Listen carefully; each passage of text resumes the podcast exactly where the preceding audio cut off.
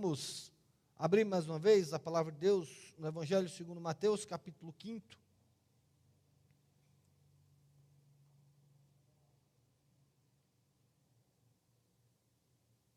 Nós vamos ler o versículo 20, apenas na perspectiva de, de lembrarmos, e depois nós vamos pular para o versículo 33.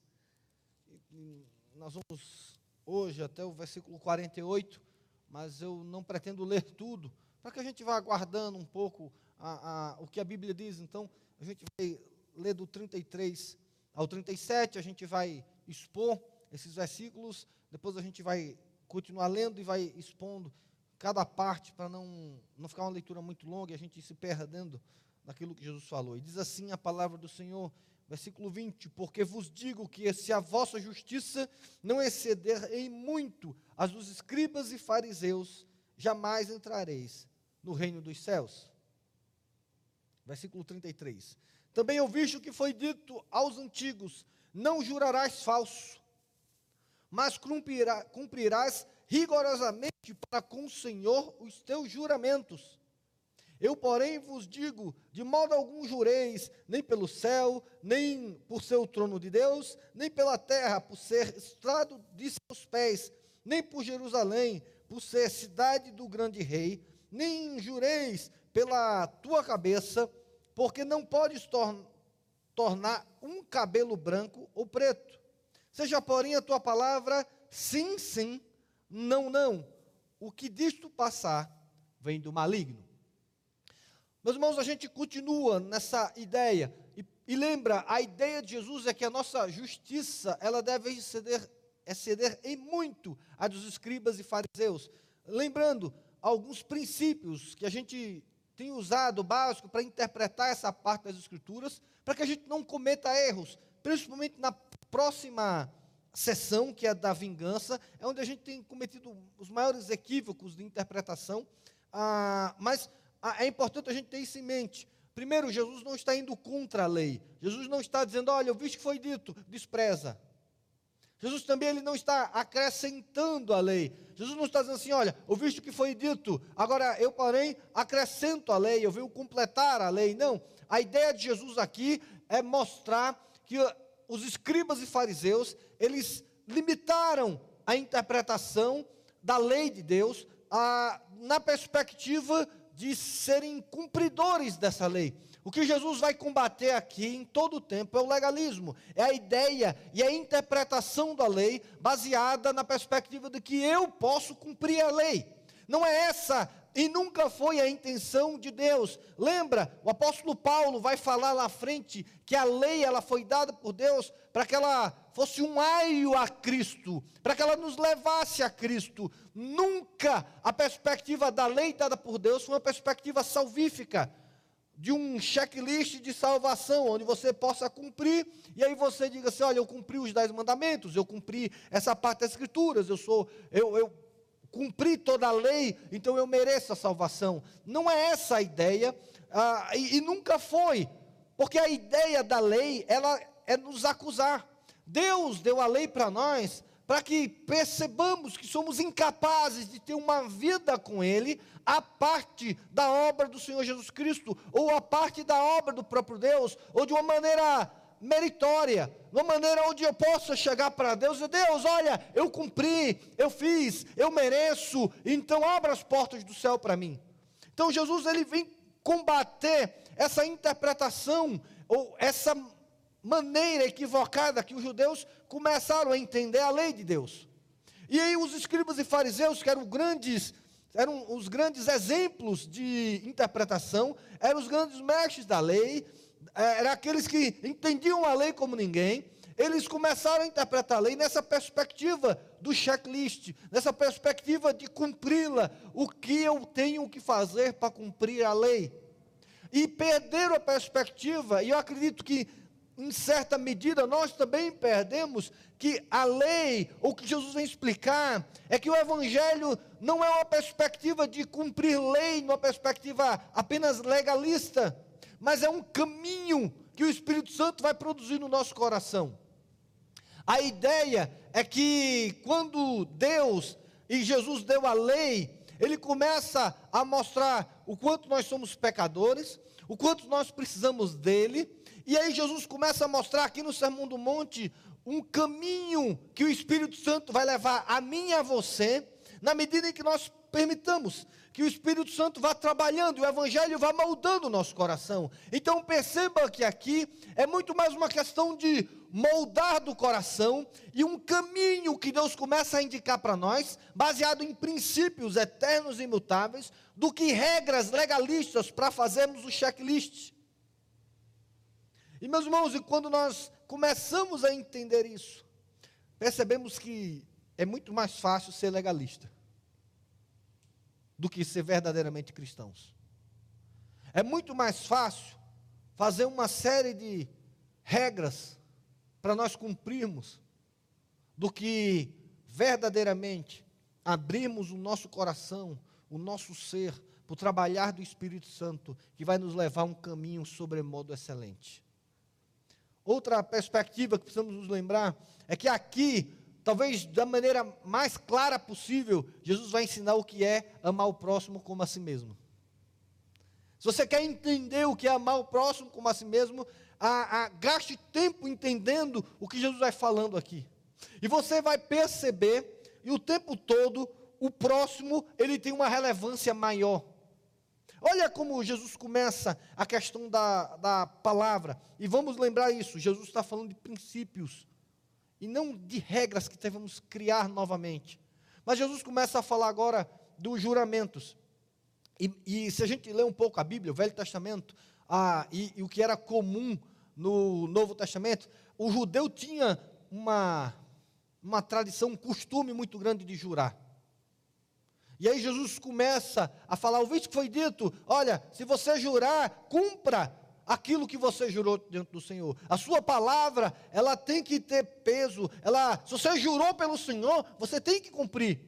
Você não pode jurar algo ao Senhor e não cumprir. É interessante que a Bíblia tem um, um, uma história que, e aí acredito que o Espírito Santo propositalmente só dá a entender o que aconteceu, mas um dos reis de Israel promete, e aí ele está numa batalha, e ele jura a Deus, e ele promete a Deus, se eles vencessem a batalha, a primeira pessoa com que ele encontrasse, chegando a Israel, ela seria oferecida ao Senhor. Veja a loucura que foi feita. Alguém no momento de insanidade, Senhor, se nós vencermos a batalha, a primeira pessoa que eu venho em Israel, nós vamos sacrificar o Senhor. E aí a Bíblia fala que Israel venceu a batalha, acredito que apesar desse juramento, e quando o rei volta para Israel, a primeira pessoa que ele encontra é a filha dele. Que alegre pela vitória de Israel, vai encontrar o caminho dele. E aí entristece o coração dele, o rei, porque ele tinha jurado matar aquela pessoa que ele encontrasse, a primeira pessoa. E aquela pessoa foi a filha dele. E a Bíblia não fala o que aconteceu. Se ele matou, se ele não matou, deixa no suspense. Mas a, a ideia é, é essa, não, mas você jurou, então você vai ter que matá-lo. Você, você falou diante de Deus que tinha, agora faça, independente se você falou errado ou certo. E aí você vai ver que algumas vezes Jesus mais à frente ele vai condenar o, o, o, os religiosos da sua época, porque eles começaram a criar é, é, categorias de juramento. Se alguém jurar pelo, pelo ouro, do trono, ah, esse aí tem que cumprir. Se jurar por outra coisa, aí não precisa tanto. E aí parece que havia uma ideia que se ele jurar, ok, se ele não jurar, não tem problema. E aí Jesus começa a falar, olha, eu vi que foi dito, você, se você jurar, você deve cumprir o que você jurou. Eu, porém, vos digo, e aí Jesus vai falar assim, um caminho maior, um caminho mais excelente. Pare de fazer esses juramentos. Porque é interessante que quando você faz juramento, você jura por algo que não é você. E é isso que Jesus começa a questionar, ele começa a mostrar que não é isso que Deus queria, quando ele falava: olha, quando você jurar, é, é, é, cumpra o que você jurou. A ideia de Jesus é não comece a jurar, porque você começa a jurar por Deus, e quem é você para jurar por Deus? Aí você começa a jurar pela terra, que é a estrada dos teus pés, por que você vai fazer essa loucura? E aí você começa a jurar, olha, nós, nós juramos por Jerusalém, olha como o conceito do juramento, ele começa a, a ser equivocado. Por que jurar por Jerusalém? Eu juro por Jerusalém que isso vai acontecer. Quem é você para fazer esse tipo de juramento? E ele fala assim: nem jure por você, porque você não pode nem transformar um cabelo seu, evitar que um cabelo seu se torne branco. Você não é o senhor das coisas para jurar pelas coisas. E aí Jesus começa agora a trazer o princípio do juramento.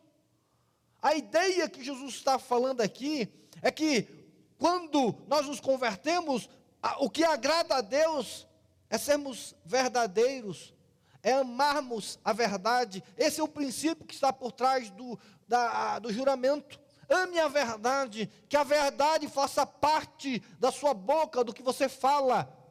E aí Jesus fala, em vez de vocês ficarem jurando por tudo, deixa eu dizer a vocês, que a palavra de vocês comece a ser sim, sim, não, não. Veja, aqui não é a ideia sim, sim, não, não. A ideia de, olha, fale sempre a verdade. É não, o que Jesus está falando é, se você falar sim, é sim. Se você falar não, é não. Comece a usar suas palavras para revelar. Não use das suas palavras para esconder, para manipular a realidade. Meus irmãos, talvez isso não seja mais verdadeiro, ou pelo menos eu aprenda mais isso como sendo pai. Quantas vezes ah, você diz não para o seu filho apenas por dizer não. Ou quantas vezes você diz não, e aí o seu filho começa a insistir, insistir, insistir, insistir, você fala, não, então tá bom, faça o que você quiser. E aí o não vira sim. Às vezes você diz sim, mas na verdade quer dizer não. Às vezes vamos usar as palavras para esconder, para camuflar, e não para revelar, não para mostrar. As nossas palavras não são com convicção. Às vezes dizemos que faremos algo sem a intenção de fazer, apenas para nos livrarmos de uma situação, e é isso que Jesus começa a combater no nosso coração, dizendo: olha, o, Espírito Santo na nossa vida, na busca de agradar a Deus, vai começar a encher o nosso coração de amor pela verdade, para que a verdade ela seja importante para nós, ela seja cara para nós, e nós mostramos que a verdade é importante para nós quando nós começamos a usar as palavras para revelar e não para esconder. De maneira que você fale, se sim, sim.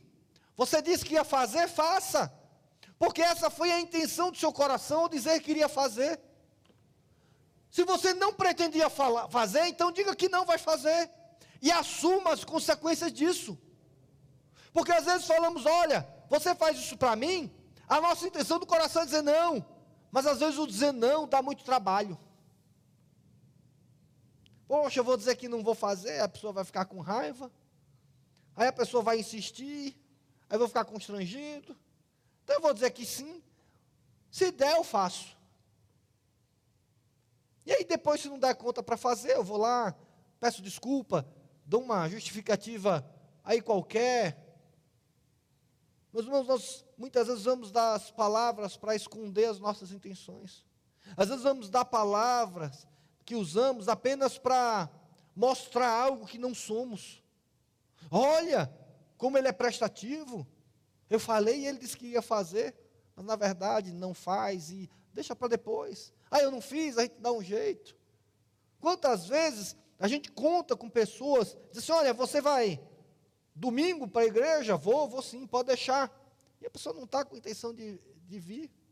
E aí você conta com ela e ela falta, e ela não vem. E aí depois vem e diz, não, foi mal, é porque aconteceu um problema. Assim, a gente, e a gente começa a se enrolar nas palavras. Porque não usamos das palavras para revelar, usamos das palavras para esconder. E quando nós usamos das palavras para esconder, isso revela que nós não nos preocupamos e nós não amamos o próximo. Porque um dos aspectos do amor é ser transparente. É você valorizar o outro e não querer enganá-lo, não querer persuadi-lo a nada. Então Jesus começa a falar que quanto mais você tiver do Espírito Santo no seu coração, mais amor você vai ter que ter pelo, pela verdade. E meus irmãos, é impossível sermos cristãos verdadeiros, profundos, e não amarmos a verdade. Porque Deus é a verdade. A Bíblia fala que o Espírito é o Espírito de quê? Da verdade. A verdade é algo valoroso para Deus. E deixa que a gente entenda, estenda um pouco mais esse raciocínio, porque Deus não vai mudar a verdade dele por nossa causa. E muitas vezes nós buscamos mudar a verdade de Deus para que ela seja encaixada no nosso coração, e não há nada mais, talvez poucas coisas tão anticristãs do que tentar moldar a verdade de Deus à nossa verdade, aquilo que nos interessa. Nós, nós somos a geração que nos ofendemos com a verdade. Se alguém fala a verdade para nós, nós nos ofendemos, nós não gostamos, nós achamos ruim, ruim, nós ficamos magoados com isso. Veja, ah, quantas vezes ah, já houve uma crise, a gente vai falar isso depois, de alguém que falou algo para você que era verdadeiro, e você ficou com raiva da pessoa, e aí a desculpa, e aí eu vou usar a palavra certa, e a desculpa que você usou é que a maneira como ele falou. Aí de repente alguém falou a verdade para você, você ficou com raiva, e começa assim: não, não é nem o que ele falou, mas a maneira como ele falou. Faltou amor no que ele falou, faltou compaixão no que ele falou, faltou delicadeza no que ele falou. E, meus irmãos, na verdade, isso é uma desculpa que nós a, a, inventamos para nos iludir, para nos auto-agradar, de que a maneira como se fala importa. Talvez até importe, mas para o cristão é melhor a verdade dura do que a mentira floreada. Eu prefiro que alguém me diga a verdade, mesmo que de uma maneira errada, do que vir a mentira de maneira floreada. Óbvio que o, ideal é a verdade falada da maneira correta. Mas se a verdade veio e veio de uma maneira errada, meus irmãos, despreza a maneira e guarda a verdade. Mas aí nós usamos a maneira como escudo para não mudarmos para não aceitarmos a palavra, para não aceitarmos a verdade. E no fundo, no fundo, meus irmãos, se alguém falou a verdade para você, e você ficou chateado pela maneira como ele falou, meus irmãos, leve o teu coração para o Espírito Santo, porque você vai ver que o Espírito Santo vai dizer a você: olha, deixa de bobagem, deixa essa raiva pela maneira como a pessoa falou de lado, porque isso é extremamente secundário, e se apegue ao que ele falou, e permita ser transformado pela verdade. Veja, às vezes a esposa ou o marido em casa fala algo para o cônjuge, que é verdade, precisa ser mudado, e aí aquilo vira uma crise, porque a maneira como falou, o tom que falou. Veja, questões são extremamente secundárias quando a gente está falando a verdade, mas quando nós somos cheios do Espírito, quando nós queremos um relacionamento verdadeiro e profundo com Deus, a verdade ela começa a ter uma importância absoluta na nossa vida. Porque Jesus Cristo falou: Eu sou o caminho, eu sou o quê? A verdade, eu sou a vida. A verdade ela passa a ser algo caríssimo a nós, de maneira tal que as nossas palavras elas refletem esse caráter interno nosso, transformado pelo Espírito Santo, ao ponto de usarmos a palavra também para revelar, para mostrar, para sermos transparentes, para que a verdade venha em tona. Meus irmãos, se você não tem a intenção de fazer, diga que não vai fazer. E aí Jesus Cristo pega tão pesado nisso, que ele diz assim: que sua palavra seja sim, sim, não, não. E o que passar disso vem do quê? Vem do maligno. Porque quem engana, quem esconde, quem deturpa é o diabo. E quando nós fazemos isso, as obras do maligno é que são enaltecidas. E não a obra do evangelho. Mas quando a nossa palavra, ela é sim, sim, não, não, ela revela, ela mostra, ela esclarece, ela mostra aquilo que está no nosso interior, mesmo que seja errado. Mesmo que aquele não que eu diga seja equivocado. Mesmo que aquele sim que eu diga seja errado. Porque ao usar para revelar, e aí perceber que está errado, eu posso buscar transformação. As pessoas vão ver e vão me exortar, vão me corrigir, vai dizer assim: olha, você falou não, mas pensa bem. Será que isso é correto? Será que esse não reflete aquilo que Deus espera de mim, de você? Ou quando você diz sim, você vai dizer: olha, será que esse sim reflete aquilo que agrada a Deus? Porque na hora que somos transparentes, aí sim as pessoas vão ver como nós somos, nós vamos nos ver como nós somos e vamos poder ser transformados por, pelo Espírito Santo a partir da verdade de Deus na nossa vida. Agora, entenda a verdade no relacionamento com o próximo. Isso é amar o próximo. Mas nós somos da geração que nós mentimos por amor. Você já ouviu essa expressão? Não, não, não vamos contar a verdade, não. E eu não vou contar a verdade porque, por amor, para que a pessoa não sofra, para que a pessoa, a, a, a, a, como diz o ditado, né? O que os olhos não veem, o coração não sente. Não é incomum a gente ouvir isso. Não, poupa ele da verdade. A verdade vai trazer sofrimento. É o pior para ele. E aí, isso, meus irmãos, é obra do maligno. Porque o Evangelho, o Evangelho da verdade, que os nossos lábios professem a verdade, que usemos as palavras para revelar e não para esconder. Vamos continuar, que eu pretendo terminar isso aqui hoje ainda. ah. Versículo 38 diz assim: Jesus continua: Ouviste o que foi dito, olho por olho, dente por dente. Eu, porém, vos digo não resistais ao perverso, mas a qualquer que te ferir na face direita, volta-lhe também a outra. E ao que quer demandar contigo e tirar-te a túnica, deixa também a capa. Se alguém te obrigar a andar uma milha, vai com ele duas. Dá a quem te pede e não voltes as costas ao que deseja que lhe emprestes. Aqui, meus irmãos, talvez seja a parte mais difícil do Sermão do Monte. Talvez de mais equivocadas interpretações e talvez de maiores debates e embates, porque Jesus trata alguns pontos aqui que são realmente difíceis, mas lembra disso, Jesus está dando exemplos, Jesus está querendo confrontar, Jesus está querendo sacudir Jesus aqui não está querendo ser desa, eita, desarmamentista, essa é a palavra. Jesus aqui não está, como muitos interpretam, e, e cuidado para que a gente não pegue essa parte de Jesus e, e deixe o evangelho ridículo, meio bobo, infantil. Quantas vezes o mundo, a, a, por interpretar de maneira literal o que Jesus fala aqui, não zomba de nós. Se você é cristão, então eu vou te dar um tapa, e aí você vira o outro para mim.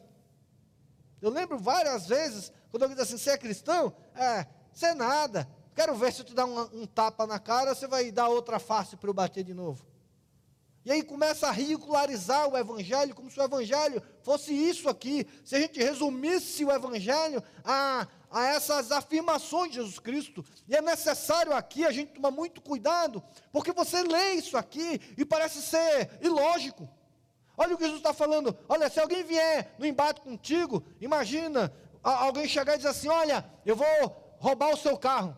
E aí você vai dizer para o vilão, para o bandido: Não, não, não rouba só meu, só meu carro, não. Vamos lá em casa, leva a geladeira, a televisão, né, a, a, a a, a cafeteira, aproveita e leva o resto. Não foi o que Jesus falou? Se alguém vier roubar a túnica, dá a capa também. E aí a gente transforma o evangelho nessa perspectiva ridícula, essa perspectiva de piada, infame, que nunca foi o que agradou a Deus. E veja, queridos, isso não era o que Jesus queria falar. Jesus não está falando, olha, se alguém vier te roubar, diz assim, olha, passa você tem na carteira. Não, na carteira não. Vamos lá no banco, que eu tenho mais dinheiro no banco também. Vai lá e rouba mais ainda um pouquinho. E aí, às vezes, as pessoas têm reduzido essas palavras de Jesus a essas questões ridículas. E aí, por reduzirmos essas questões ridículas, nós não nos apegamos àquilo que Jesus está falando. E nós não nos preocupamos em ser obedientes também na perspectiva da vingança, que é o que Jesus está falando. Jesus não está falando em questões de, olha, seja pacifista, olha, é, seja bondoso ao extremo, olha, abra mão de tudo, como alguns querem tratar e reduzir aqui o evangelho, o evangelho social, e talvez o absurdo é que pessoas olham para essas palavras de Jesus e querem defender o socialismo a partir dessas palavras de Jesus, como se isso fosse ser socialista. Porque ele está falando assim: olha, se alguém te pedir a capa, dá o resto. E, e esquece-o se der uma face, dá outra. E você vai ver que nenhum sistema econômico vai falar disso. Porque Jesus, uma, mais uma vez, ele nem era capitalista, nem era socialista. O evangelho não é capitalista, o evangelho não é socialista. O evangelho é o evangelho do reino de Deus. Que não é definido por sistemas econômicos. Mas a gente reduz isso, ah, reduz o evangelho a a essas práticas, como se Jesus estivesse aqui falando novas leis, novas regras. Como se um cristão que levou um tapa no rosto e se defendesse, deixasse de ser cristão por causa disso. Não é essa ideia. Não é isso que Jesus ensina. E aí por isso eu quero. Provavelmente eu vou passar por cima, mas por alto, pelo, por alto.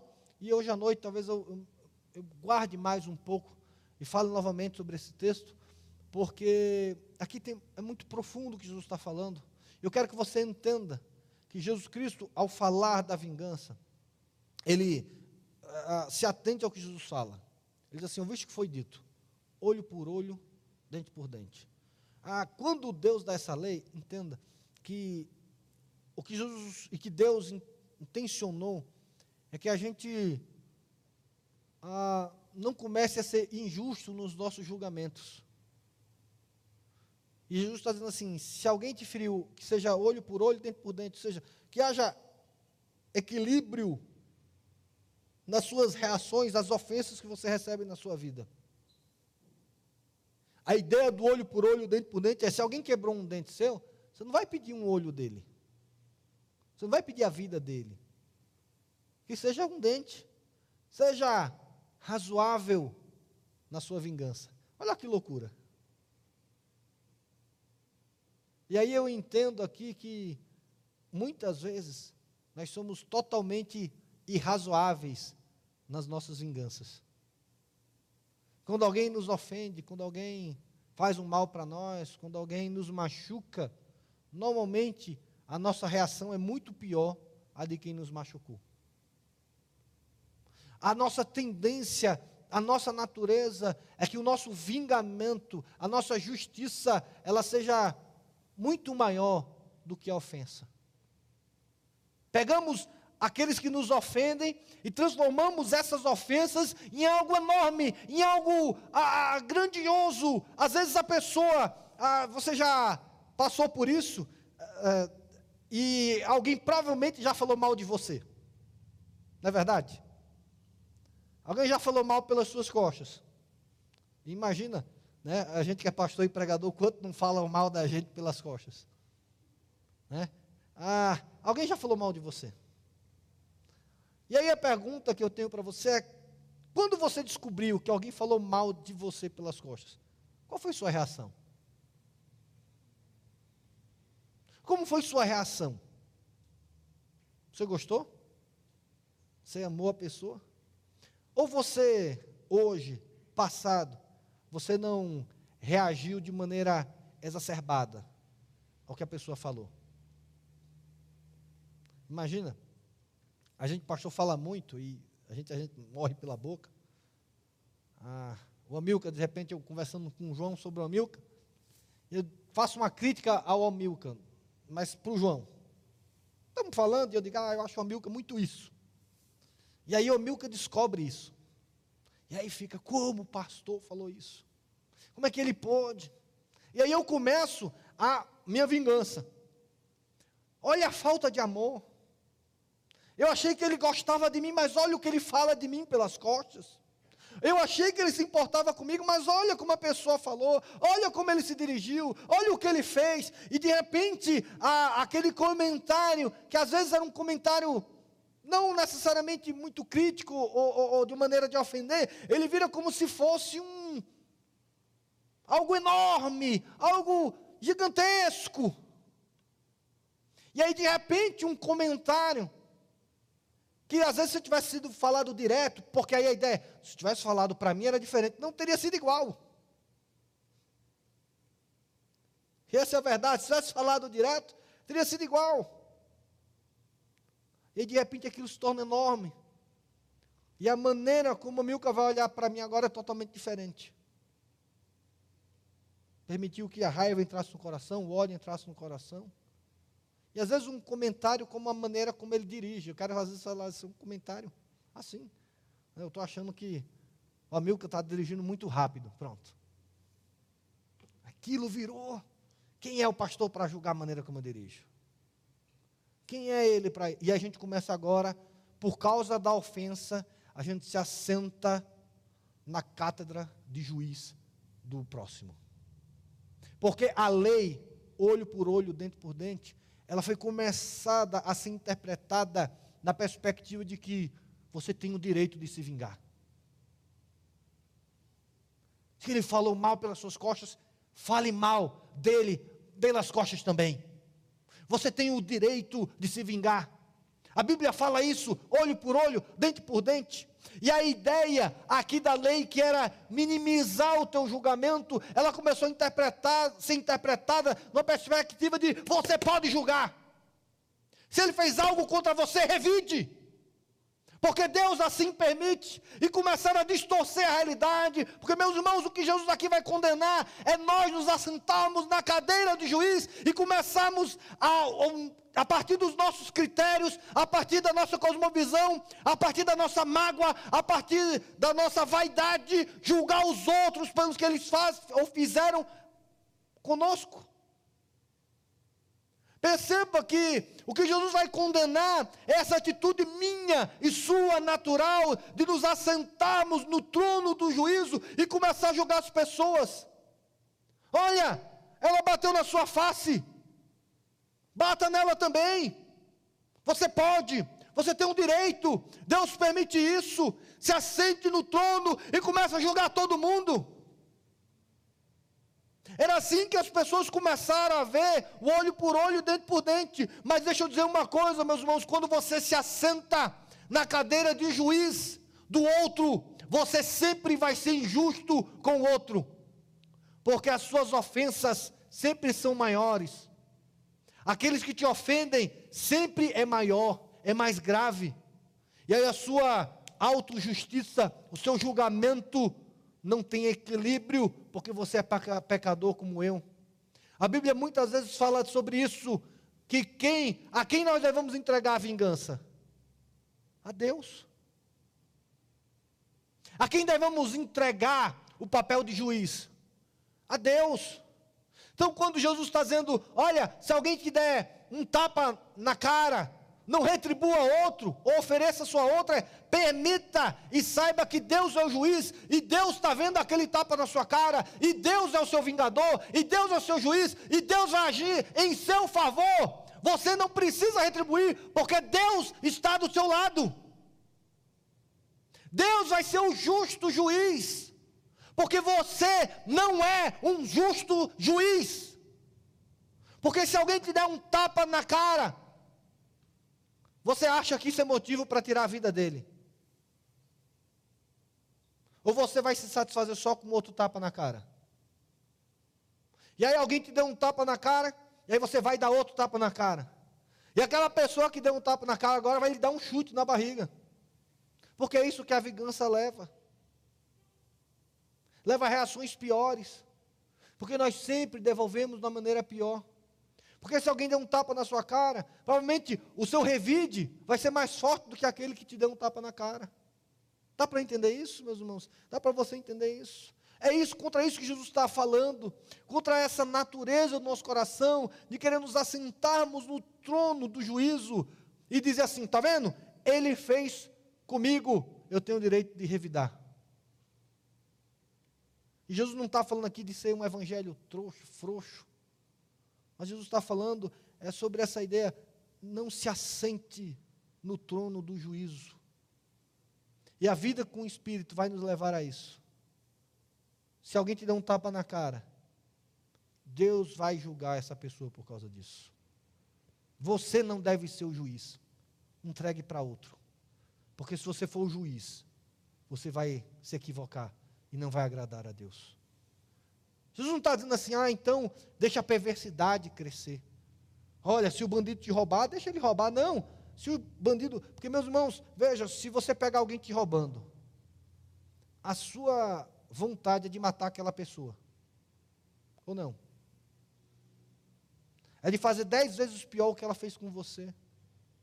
E o que Jesus está dizendo é: não permita que seu coração seja tomado pela vingança. Entrega a quem é, a, de quem é de direito, a quem pode julgar. Não se assente no trono do juízo. Porque se você fizer isso, você começa a desprezar os outros.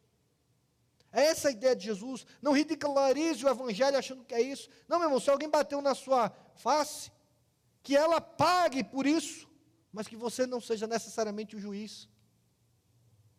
Se alguém te roubou, que ela pague por isso, mas que você, necessariamente, você não seja o juiz para isso. Porque há a possibilidade de, quando você for o juiz, você ser extremamente injusto. E retribuir de maneira não cristã o mal que foi feito. Vou voltar de novo ao exemplo. Alguém já falou mal de você, não já? Machucou? Doeu o coração? Agora a pergunta que vem é: você já falou mal de alguém também? Você já falou de alguém pelas costas? Será que, usando aquele exemplo, o amigo já não fez alguma crítica nas minhas costas ao João também? E a pergunta, e esse é o espírito, é: o Amilca, quando fez, e é só um exemplo, tá, meus irmãos? O Amilca, quando fez a crítica a mim, não é pelas minhas costas do João, o julgamento dele foi igual de quando eu fiz nas costas dele sobre ele para o João? A reação dele é igual? Quando você falou mal de alguém pelas costas, a sua reação foi igual a quando você soube que alguém estava falando mal de você? O que Jesus quer falar aqui, e à noite eu vou falar mais, porque senão eu vou passar o tempo. Eu achei engraçado pedir para as pessoas comentarem. Comenta nos comentários do YouTube, porque isso dá relevância. Aí, depois da mensagem, cada gente falou no, no WhatsApp da, da igreja, e alguém falou assim, poxa, foi tão rápido, né? Eu até me animei. A próxima, próximo domingo, vou falar umas duas horas e meia. Falei uma hora, o pessoal achou pouco, vamos, vamos para frente. Mas, senhores queridos, aqui é a ideia da gente refletir sobre isso. E a ideia do Sermão do Monte, o que a gente precisa aprender hoje pela manhã é, você tem se assentado na cadeira de juiz dos outros? Com qual frequência? O quanto você tem julgado a vida do outro? Meus irmãos, andar com o Espírito Santo é permitir que o Espírito Santo nos arranque da cadeira de juízes e permita que o Rei dos Reis se assente nela. Meus irmãos, não sejam juízes da vida alheia, do outro. Porque quando você é juiz, você dificilmente se coloca na posição do outro. Você dificilmente vai ter a empatia necessária para ser juiz, aquela empatia que só Jesus Cristo tem. E lembre-se, meus irmãos, quando a gente não consegue ter empatia com o outro, nós nunca seremos graciosos. Na noite eu vou continuar a falar desse tema, mas o princípio aqui é que, da vingança, é que você se esvazie de si mesmo. Você aprenda a se esvaziar de si mesmo. Não se preocupe com a, ofensa a você, ao que foi feito a você. Mas ele me machucou. Ah, mas ele me agrediu. Mas ele falou de mim. Ele me ofendeu. E aí, quando é com você, aquela aquele problema, aquela falta, ela toma uma dimensão enorme. Mas a mesma falta quando não é com você, o mesmo erro quando não é com você, aí você trata de uma maneira diferente. E aí, quando isso acontece, quando a gente se torna juízes dos outros, o que Jesus falou no versículo, que é o mais importante, no versículo 42 é desprezado na nossa vida, quando ele fala assim: dá a quem te pede.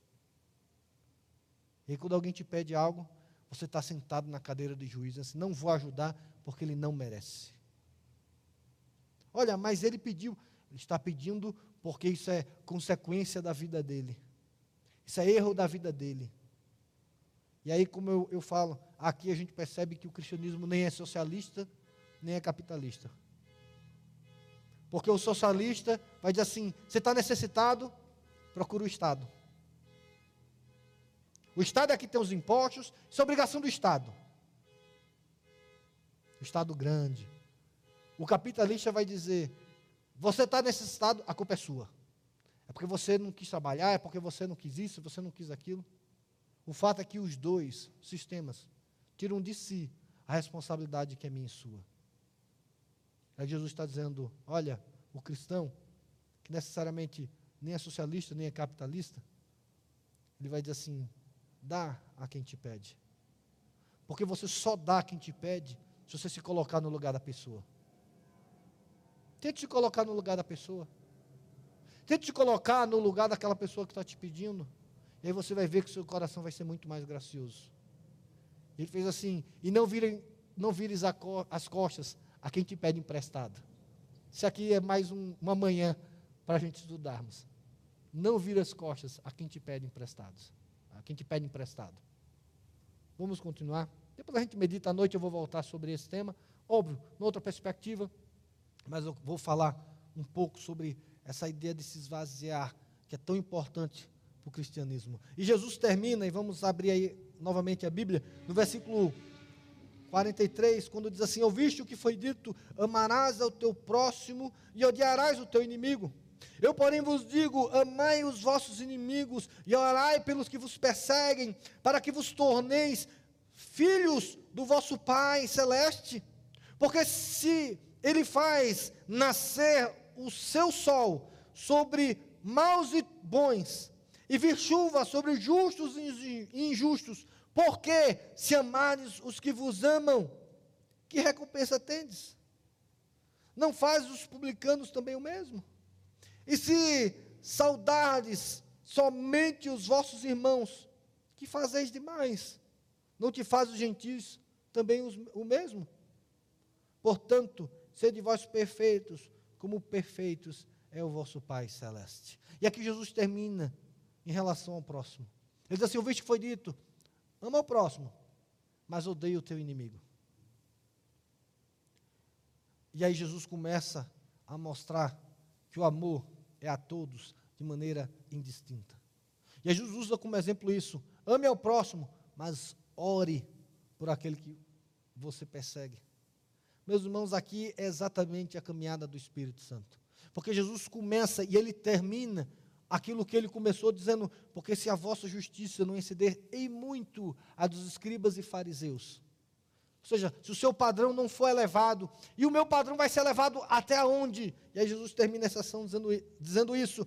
Portanto, sede vós perfeitos, como perfeito é o vosso Pai Celestial. O meu padrão, ele deve sair dos escribas e fariseus. E deve ser levado a quem?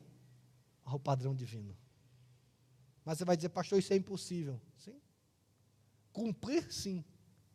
Ter como objetivo, não. E aí você vai perceber que quando o nosso padrão é o padrão celestial, é o padrão divino, nós entendemos que só vamos alcançá-lo se formos totalmente dependentes da ação do Espírito Santo no nosso coração. Como é que eu vou poder orar pelo meu inimigo? Se você tiver o seu coração cheio da presença do Espírito Santo, isso vai acontecer. E pense que essa talvez seja uma das tarefas mais difíceis.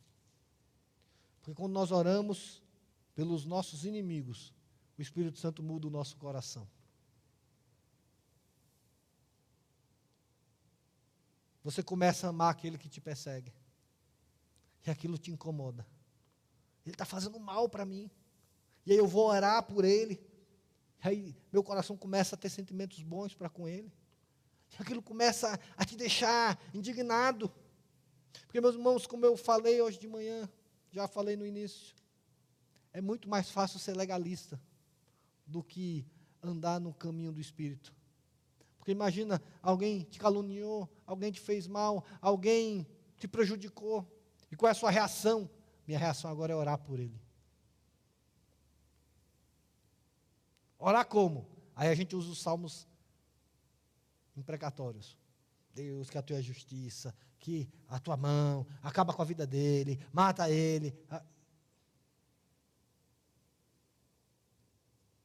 Não, meus irmãos, quando nós oramos pelos nossos inimigos, a oração vai fazer com que o nosso desejo de vingança seja minimizado.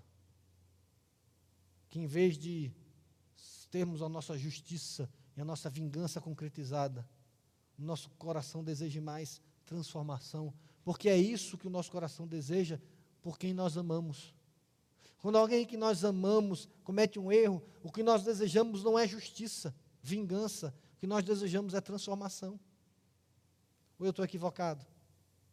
Se você percebe que o seu filho está caminhando errado, você não ora a Deus pedindo para que Deus puna seu filho, para que Deus castigue seu filho, para que Deus dê o merecido castigo que teu filho merece pelo que ele tem feito errado. Não, seu coração vai orar pedindo transformação pelo teu filho.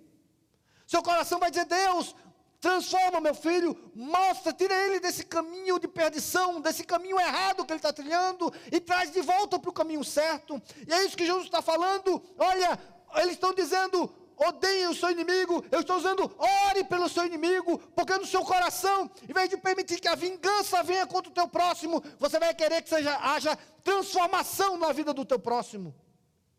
Seu chefe te persegue, ore por ele, para que Deus transforme o coração dele, não para que ele receba o mal, ou o devido pelo mal que ele te fez. Ore por ele. Ore por aquele que te persegue. Porque aí não apenas o imprecatório vai vir, mas a transformação. A transformação tão desejada vai vir. A mudança que você tanto espera vai vir. E você não vai se sentar na cadeira de juiz, mas a oração vai começar a te transformar, porque esse é o caminho do Espírito. E eu quero terminar, meus irmãos, essa série, essa parte do Sermão do Monte, mostrando isso, que andar no Espírito é permitir que o Espírito te leve ao padrão de Deus nos teus relacionamentos pessoais. E se você perceber a maneira como Deus nos trata, é muito semelhante com aquela que Jesus descreve no Sermão do Monte. Quando nós éramos inimigos de Deus, Deus não nos deu a paga que merecemos. Ele enviou Jesus Cristo para morrer no meio no seu lugar. Para ser redentor, Jesus ele não se assentou no trono do juízo, de juiz. Jesus falou isso. Não pense que eu vim julgar ao mundo. Porque quando Jesus vier julgar o mundo, ele não vai vir como redentor. Ele veio como redentor, porque ele abriu mão do status de juiz. Se colocou em nosso lugar, para que a graça fosse abundante na nossa vida. No dia que Jesus se assentar no trono, não vai haver mais graça. Vai haver juízo. Porque Jesus vai vir julgar o mundo. E nessa hora que ele vier julgar o mundo, não vai haver mais redenção. Vai haver juízo. Mas para que houvesse redenção na minha vida e na sua vida, Deus fez aquilo que Jesus ensinou.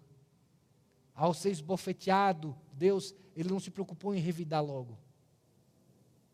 Pelo contrário, ele se esvaziou de si mesmo tomou a forma minha e sua, entrou no nosso lugar, para que Ele pudesse oferecer redenção graciosa a nós.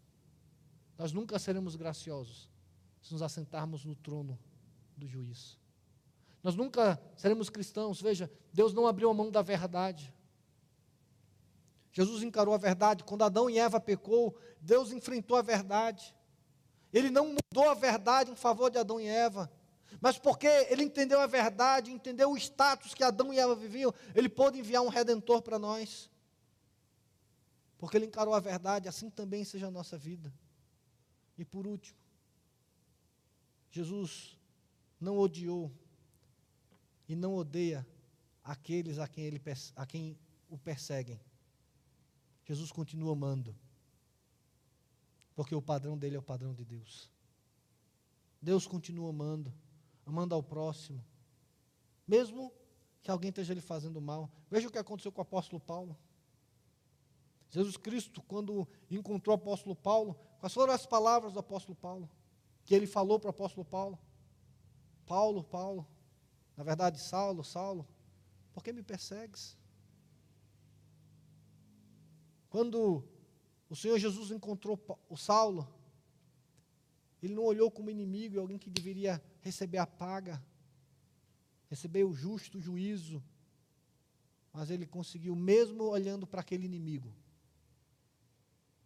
pedir a Deus a transformação que nós pedimos àquele que nós amamos. Em vez de pedir o justo juízo, peça a transformação que o Evangelho pode produzir àqueles que têm feito mal. Ame a todos, porque assim Deus o faz. E termino dizendo isso: aceite o desafio nessas mensagens de ter uma justiça que excede a dos escribas e fariseus, até a justiça que é decorrente do caminho do Espírito, da transformação interior que só o Espírito Santo pode produzir na minha e na sua vida. E que você entenda, meu irmão, que o Evangelho não é o cumprimento de regras. Que você olhe para esse texto, perceba os princípios e entenda que o Espírito Santo vai te levar a que você cumpra plenamente e viva plenamente baseado nesses princípios de Deus na sua existência que não é fácil. É muito mais fácil ser legalista. Mas permita que o seu cristianismo seja guiado pelo Espírito Santo de Deus e não pela nossa necessidade de autoafirmação e de autoaprovação. Permita que a sua vida espiritual seja guiada pelo Espírito Santo para que ele te leve para o caminho do Espírito, que, segundo o apóstolo Paulo, é um caminho sobremodo excelente, que é o caminho do amor que o nosso relacionamento com, os, com o próximo não seja fundamentado nas nossas regras, mas seja fundamentado no alto padrão de Deus. Que no relacionamento com o próximo sejamos perfeitos, como o perfeito é o nosso Pai Celestial. Que Jesus nos abençoe a sermos ouvintes e praticantes da Sua palavra. Jesus te motive nessa manhã a você trilhar esse caminho do Espírito que vai mudar primeiramente o teu relacionamento com o próximo. Jesus começa falando isso. O relacionamento com o próximo. Volte, continue a estudar esse relacionamento. E a partir de agora, Jesus vai falar do relacionamento com Deus. Capítulo 6, ele muda agora a chave. Ele agora não vai falar mais em relação necessariamente ao próximo, mas ele vai falar em relação a Deus. Ele vai falar, e aí no capítulo 6 ele vai dizer assim: agora Jesus está falando que a sua justiça excede muito a, do justi a dos escribas e fariseus. Agora, Jesus vai falar assim: agora, em relação a Deus, guarde da sua própria autojustiça. A partir do próximo domingo, vamos continuar estudando sobre guardar da autojustiça, da justiça própria em relação a Deus. Mas em relação ao próximo, lembre disso. O convite ao Evangelho é que nos relacionemos com o próximo, não no padrão do mundo, não no padrão do legalistas, mas no padrão de Deus. Que você tenha graça e sucesso nessa jornada. Difícil, mas gratificante, porque ela não é sozinha. É uma jornada que vamos trilhar com o Espírito Santo de Deus na nossa vida. Ela só vai ser possível se você abrir verdadeiramente o seu coração para o Espírito Santo de Deus e ele puder transformar o seu coração, depois transformando a nossa mente, para que as nossas atitudes sejam transformadas. Jesus nos abençoe. Amém? Vamos ficar de pé, vamos orar. À noite, eu vou voltar a esse texto da vingança. Vou falar um pouco sobre essa autojustificação. E eu te convido, venha hoje à noite. Sei que Deus vai ter algo tremendo para falar aos nossos corações e é algo que nós precisamos ouvir, algo que precisamos aprender. Nós precisamos aprender a nos esvaziar de nós mesmos. Hoje à noite, um spoilerzinho, eu vou continuar, mas vou poder me aprofundar mais. Que aqui de manhã não era nenhum objetivo, nenhum tempo me permitia me aprofundar tanto nisso. À noite, se Deus permitir, assim farei, para a glória do Senhor. E venha, venha para que o Espírito Santo continue a fazer essa obra de trazer o céu na terra. Tenha isso no seu coração, isso não é um tema. Não é um tema para a nossa igreja. Bonito de ser estudado. Mais do que um tema. Querer viver o céu na terra tem que ser um desejo do nosso coração. Tem que ser algo que a gente queira. Mas você entenda, só é possível se você caminhar na trilha do Espírito, no caminho do Espírito. Trazer o céu na terra é você abrir mão dos seus padrões, da sua autojustificação, para que você assuma para você e não para o próximo o padrão de Deus na sua vida.